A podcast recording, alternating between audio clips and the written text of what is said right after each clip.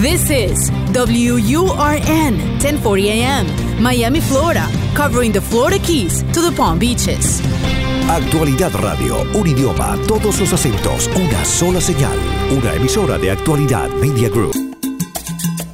Somos energía, dinamismo. Somos Hecho en América. Política, cultura, música, gastronomía. Toda la información de lo que hacemos como comunidad activa. De mi tierra bella, de mi tierra santa. Los fines de semana trabajamos los desafíos y soluciones de nuestra comunidad hispana. Llegamos para quedarnos y superarnos. Somos Hecho en América.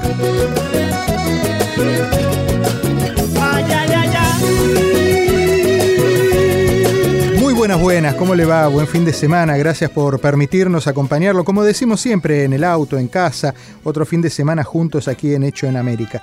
Eh, un programa que mm, eh, habitualmente trata temas relacionados con, nuestra comunidad, con nuestra inserción como hispanos en la vida de los Estados Unidos. Y ustedes me han escuchado hablar eh, muchas veces sobre el tema de los maestros y el tema de la educación y a la que educación que son sometidas nuestros y sometidos nuestros hijos. Y siempre hablamos de los maestros, pero hoy quiero ir un paso más arriba. Quiero hablar de los maestros que le enseñan a nuestros maestros. Un grupo de profesionales que son los que evalúan y van eh, poniendo muy alto el estándar de nuestros docentes aquí en el condado Miami-Dade y en el sistema público, en el sistema de escuelas públicas del condado. Les quiero presentar a la doctora Mara Zapata. Ella es, eh, bueno, es maestra de toda la vida, siempre quiso ser maestra. Desde muy chiquita llegó de Cuba, tenía dos años, y a partir de allí hizo una vida hasta hoy que la lleva por los caminos de la educación. Eh, la pretensión, creo que una de las pretensiones mayores que tiene un docente es llegar a un punto en el que pueda no solamente enseñarles a los chicos a sumar y a restar, sino a darles la importancia de enseñarles cómo pensar, cómo defender sus derechos, cómo ser personas. Y allí, en esas escuelas, con maestros formados con gente como Mara, es que están nuestros chicos. Eh, y empiezo tal vez con un agradecimiento, doctora Zapata, porque en usted está un poco puesta la confianza de todos los padres en nuestra escuela pública. ¿eh? Así que bienvenida a esta que es su casa. Muchas gracias, muchas gracias por la oportunidad de estar aquí hoy con ustedes, de compartir un poco de lo que es mi pasión, ¿no? Mi pasión que es la educación, la preparación de las docentes, las maestras que tenemos y lo importante que es lo que lo que hacen esas personas en nuestras escuelas. Uh la, la, planta docente del sistema público de Miami-Dade ha sido premiada, ha sido respaldada con el, el beneplácito de otras escuelas, de otros eh, sistemas escolares de toda la nación americana y ha sido señalada como una de las más formadas, de las más importantes. Eh, ese es un trabajo grande que, que, han hecho durante todos estos años para lograr ese, ese respaldo y ese beneplácito, ¿verdad? Es que este condado es como, no es como ningún otro. Aquí tenemos una diversidad de culturas, eh, de personas que están recién llegadas, personas que llevan tiempo aquí. Los niños en un aula típicamente tienen unas necesidades muy variadas. Claro. No tan solo en lo que es eh, la pedagogía que la maestra tiene que venir a, a, a prestar mucha atención, sino el autoestima del niño, eh, lo que trae culturalmente ese niño en, en, en, lo que está acostumbrado, el trato con ese niño, entender a las familias. Uh -huh. O sea, el enseñar no es solamente enseñarle lo que está en un libro y lo que tiene la maestra que hacer ese mes o el mes que viene, lo que le indique el condado que el niño tiene que, que lograr entender, pero entenderlo en, en un ambiente en donde ese niño se siente capaz. Me imagino que ser maestro en este condado es más difícil que en otros condados, claro. porque esto que usted está mencionando, uh -huh. los chicos que vienen de distintos países, con las problemáticas de cada casa, eh, porque no solo se adaptan los padres, los chicos también tienen que hacer ese trabajo de adaptación a la, a la nueva vida en Estados Unidos. Y ustedes tienen no solamente que enseñarle cuánto es 2 más 2, sino entender todo ese otro tipo de cosas personales. Sí, las costumbres de aquí claro. y lo que es correcto y no correcto eh, socialmente, ¿no? Entenderse uno con los otros, pero las maestras sí es para preparación de la maestra no es tan solo enseñarles eh, eh, a tener esas experiencias de cómo el niño aprende, sino también cómo involucrar a los padres, que para mí es una cosa muy importante.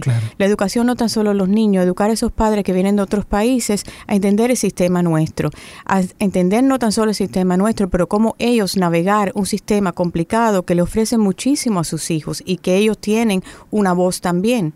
Claro, por supuesto que se involucren. ¿Y estamos en falta los padres o nos involucramos? Eh, bueno, yo diría que el padre se tiene que sentir que tiene las puertas abiertas. Entonces cada escuela tiene una cultura única de esa escuela. Cada las directoras también trabajan muy que han sido maestras, la mayoría de ellas, en, en todas las escuelas de nosotros, para tener ese ambiente en esa escuela, para para que las maestras entiendan que eso es importante. Pero eso lo lleva el de la cabeza, ¿no? de la escuela. Y eso también es importante. El distrito se enfoca mucho en lo que es el desarrollo profesional de los administradores en las escuelas, que es muy importante para que eso se logre. Pero regresamos a lo de las maestras. Las maestras eh, tienen una labor súper complicada. Y quiero, quiero dar énfasis en el hecho de que la maestra cuando se prepara, se prepara porque va con vocación, con amor a lo que va a hacer, porque sabemos todos que las maestras no ganan lo que deben ganar. Eh, las maestras aquí en este condado ganan, eh, yo creo que este, que este estado es como 48, 40. Vaya, ganamos muy poco. Las maestras que se gradúan hoy en día, no pueden vivir, no pueden vivir, pagar un alquiler si no tienen una compañera, un compañero, otra persona que comparte ese alquiler. Eso es triste. Es injusto, y aparte es injusto. Eh, ¿Cuáles son los desafíos más grandes que tienen los, los futuros maestros? Eh, en el aula, vamos a decir. Ya institucionalmente ya vemos que uno de los desafíos grandes es tratar de lograr una justa compensación por su trabajo. Y en eso están ustedes y seguramente podrá estar usted también eh, en agosto próximo porque la doctora eh, Mara Zapata aspira a, un cargo en la Junta mm, Escolar en el distrito número 5. ¿Qué es cuál distrito a propósito?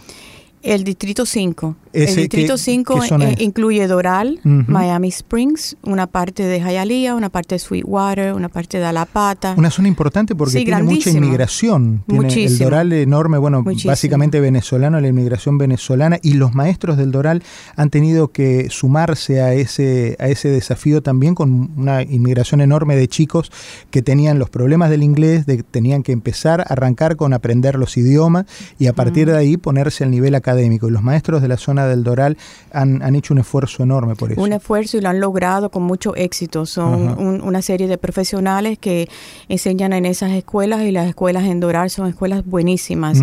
Yo me sentiría orgullosa de poder apoyar esas escuelas. sin duda. Eso, bueno, eso será materia de hablar en un ratito. En agosto 18 es la elección que tiene en la lista la doctora Mara Zapata en el Distrito 5. Pero hablábamos del tema de los desafíos que tienen los maestros. los desafíos desafíos en las aulas? ¿Cuáles son los mayores?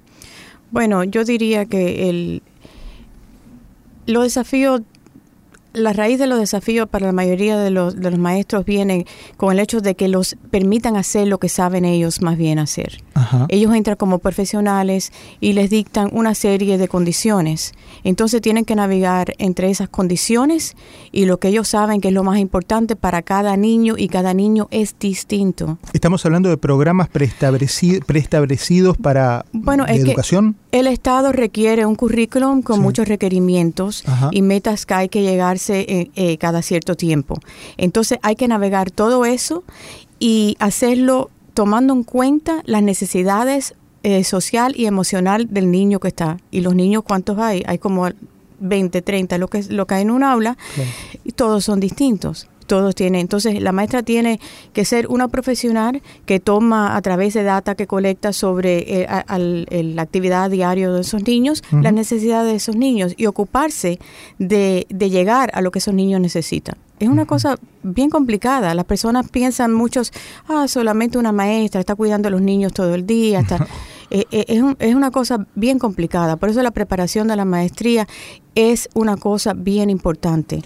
¿Cómo se es maestra en el sistema escolar de Miami-Dade? ¿Cuáles son las condiciones para ser maestras? Bueno, las maestras tienen que sacar un, una licenciatura del Estado a través de programas que son aprobados por el Estado aquí en la en, en Miami-Dade, por ejemplo. Eh, se les requiere no tan solo todos los cursos que tienen que tomar con cierta cantidad de crédito, pero también eh, pasar exámenes del Estado en, la, en el contenido que van a enseñar. Si es una maestra va a enseñar elemental, si es una maestra, hay muchos niños con necesidades especiales. Hay una gran cantidad de maestras que están graduadas de lo que es el desde kindergarten a duodécimo en eh, lo que se llama Exceptional Student Education los niños, muchos niños con autismo tenemos en las aulas, esos niños también requieren, esas aulas requieren una enseñanza diferenciada para la capacidad de cada uno de esos niños que ha sido diagnosticado y que la maestra tiene que entenderlo. ¿Son aulas completas o son aulas integradas? Bueno, son, son aulas, eh, hay, hay, hay, varios modelos, depende, hay dos modelos, depende de cómo el niño... Eh, el diagnóstico del niño como sea y cómo mejor pueda funcionar el niño en qué ambiente.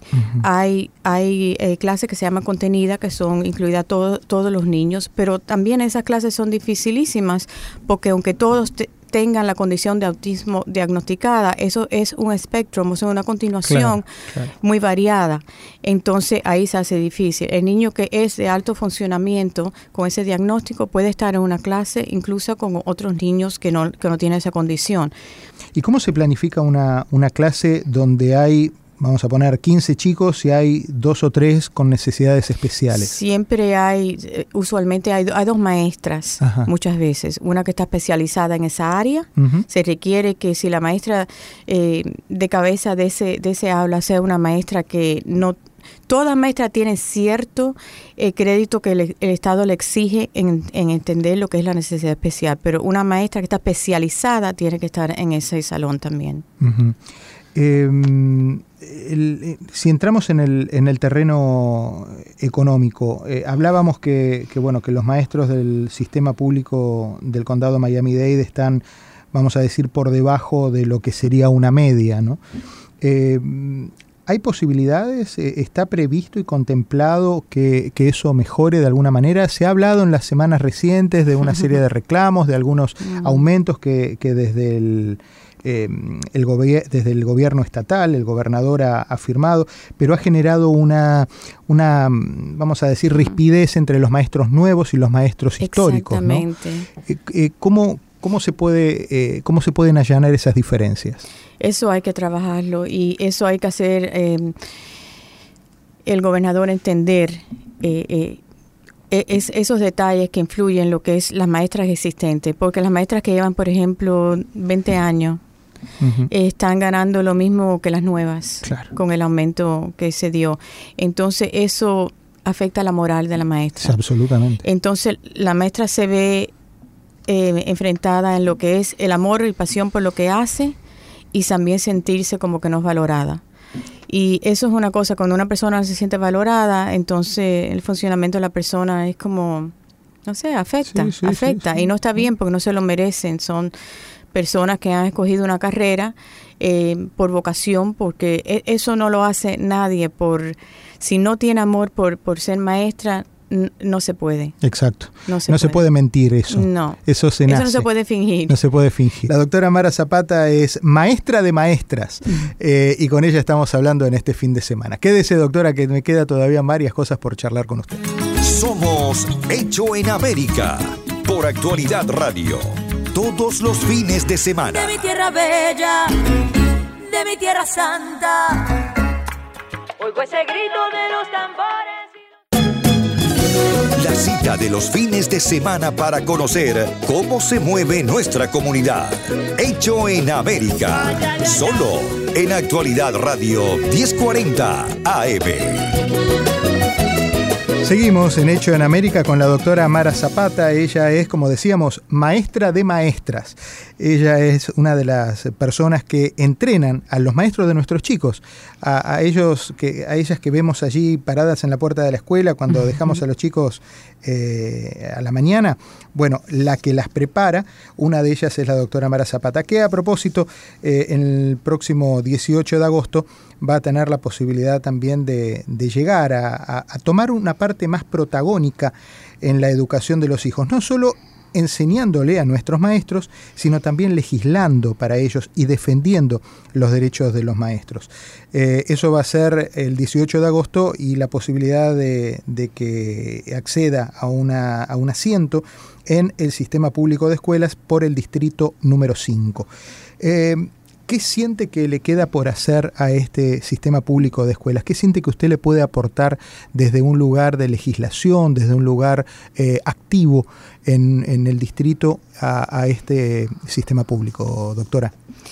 Es que yo puedo traer un punto de vista mm, no tan solo como maestra en el aula, sino como la persona que ha entrenado a maestras, que por eso puedo hacerlo como lo hago, porque tengo una experiencia de no tan solo enseñar en escuelas eh, donde padres de, buenos, de altos recursos y que no falta nada, a escuelas que falta de todo, a, niños que llegan a las escuelas con, con hambre y padres que no, no están disponibles para esos niños y esas maestras tienen que enseñar a esos niños y entender toda esa realidad.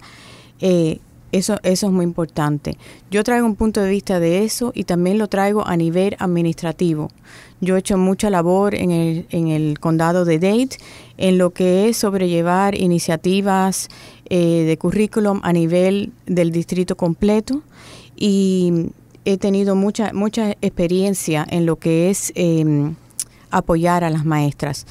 Eh, tuve eh, la oportunidad de ser eh, supervisora de instrucción de maestras nuevas, eh, apoyando la inducción en ese proceso a las maestras y darle ese apoyo. Y también enseñar a las que estaban dándole el apoyo a las maestras en las distintas localidades del condado completo. O sea que la maestra en el primer año pasa por unas fases, unas fases donde primero empieza con mucha ilusión, y llega un momento, yo diría, bueno, ya antes del break de, la, de las navidades, de, de las de las, de las holidays, que la maestra ya se empieza a sentir un poco desilusionada porque han pasado tres meses, cuatro meses y no ha logrado todo lo que quería. Entonces regresa. Esas fases tienen que entenderse lo que la maestra está pasando para poder apoyarla. El apoyo no se le da lo mismo desde el primer día a, cuando lleva tres meses. Tienen que entender lo que está, la experiencia que la maestra está teniendo, cómo la está afectando. O sea, ese apoyo es importantísimo. Este tipo de trabajos donde se maneja se maneja mucho la piel, se maneja mucho el, el, cuerpo, pero no, no el cuerpo en términos de actividad física, sino el ánimo, el espíritu, la vocación, las ilusiones de esos maestros. Hablábamos en el segmento anterior del tema económico y a mí me consta que hay muchos maestros que ponen plata de su bolsillo. Muchísimo. Muchísimos, para, para, pero para comprar elementos para decorar las aulas muchas veces, para ayudar a un chiquito que no tiene la comida paga y lo compran y, se lo cargan a su cuenta de, maestra. Em, para, por ejemplo, las fiestas, las fiestas cuando hacen el, aniversario de que viene el papá a comer o que viene la mamá a desayunar Muchas veces son los mismos maestros los que van al supermercado y compran ellos de su bolsillo las medialunas o los croissants. O lo, sí, hacen eso muchísimo más, porque se toman el tiempo de entender la situación fuera de la escuela de los niños. Hay escuelas aquí que las maestras saben que cuando el fin de semana llega, que no saben si esos niños van a comer. Hasta el lunes de vuelta. Entonces, hay, hay escuelas que, que las maestras compran comida y le llenan a los muchachos las, las mochilas que se llevan el fin de semana con cosas de comida. Para su familia, no tan solo para ellos. Entonces, ¿qué dice eso de una maestra? Eso es algo muy, muy especial. Eh, para mí yo diría que el lugar más mágico es el mundo de, ese salón cuando yo entro y veo una maestra entusiasta con esos niños que están obviamente que, se palpa en, esa, en ese aula, en ese salón, que los niños se sienten queridos, que se sienten que los atienden. Valorados. Entonces, ese entusiasmo, eh, hablamos un, momento antes eh, de lo del ánimo, el ánimo de la maestra siempre tiene que estar, porque aunque se sienta como se sienta, que no le pagan lo que le deben pagar o que las condiciones no son lo que son, miran a esos niños que esperan de ellas y, y, ellas dan, dan sin condición. Claro. Entonces es una profesión, vaya, que tiene que valorarse más. Sí. Y tenemos, tenemos una, una unión de maestros muy fuerte que también está elaborando mucho con eso y haciendo un trabajo, vaya, educando a los maestros cómo eh, tener esas comunicaciones con los gobernadores y las personas en el gobierno. El sistema mm, de escuelas públicas, la Junta Escolar de, del Condado, eh, ¿está en una permanente pulseada con, con, la, con las autoridades o hay una buena relación, hay una relación fluida? Eh, cuando me preguntas de autoridades. Bueno, de, primero me imagino que por un lado con la superintendencia, con Carvalho, y después a partir del sistema de escuelas públicas con el gobierno de, del Estado. Bueno, Carvalho ha hecho muchas cosas muy positivas. Es un, superintendente bien querido en, en, el sistema escolar. Y creo que tiene el mejor interés de los niños y lucha por, que las maestras también estén bien. Yo pienso que él tiene sus limitaciones en, en, lo que es también indagar con todo, todo lo que es el gobierno, la, lo que a él le cae arriba también. claro, claro, debe ser una situación bastante tirante también, ¿no? Em, ¿Cómo manejan el, tema de, desde lo que usted puede hacer en el Distrito 5 a partir del 18 de agosto? Eh, ¿Cómo manejan el, tema de la incorporación de, la inmigración? de los chicos que van llegando de sus países con limitaciones de idioma, muchos, con limitaciones afectivas, otros. ¿Cómo, cómo lo van trabajando? Todo eso desde que el niño entra al sistema se le hace evaluación para colocarlo en, en, el, en el ambiente donde va a recibir lo que necesita ese niño. Si es el idioma, está, está en, las clases regular, regulares, pero también está en clases especiales donde se le va enseñando el idioma, se le va incorporando el idioma. Eh, y una serie de otras cosas. siempre la escuela tiene una, preocupación por entender lo que es el, el de la vida de ese niño desde un punto más allá de la necesidad de aprender el contenido. O sea, todo, todo eso se va tomando en cuenta de una manera bastante intencional. Hablábamos al principio de los programas eh, que tienen que seguir los maestros eh, en términos académicos, ¿no? ¿Se actualizan? van, van, ¿Son dinámicos los programas de educación? ¿Deberían serlo más?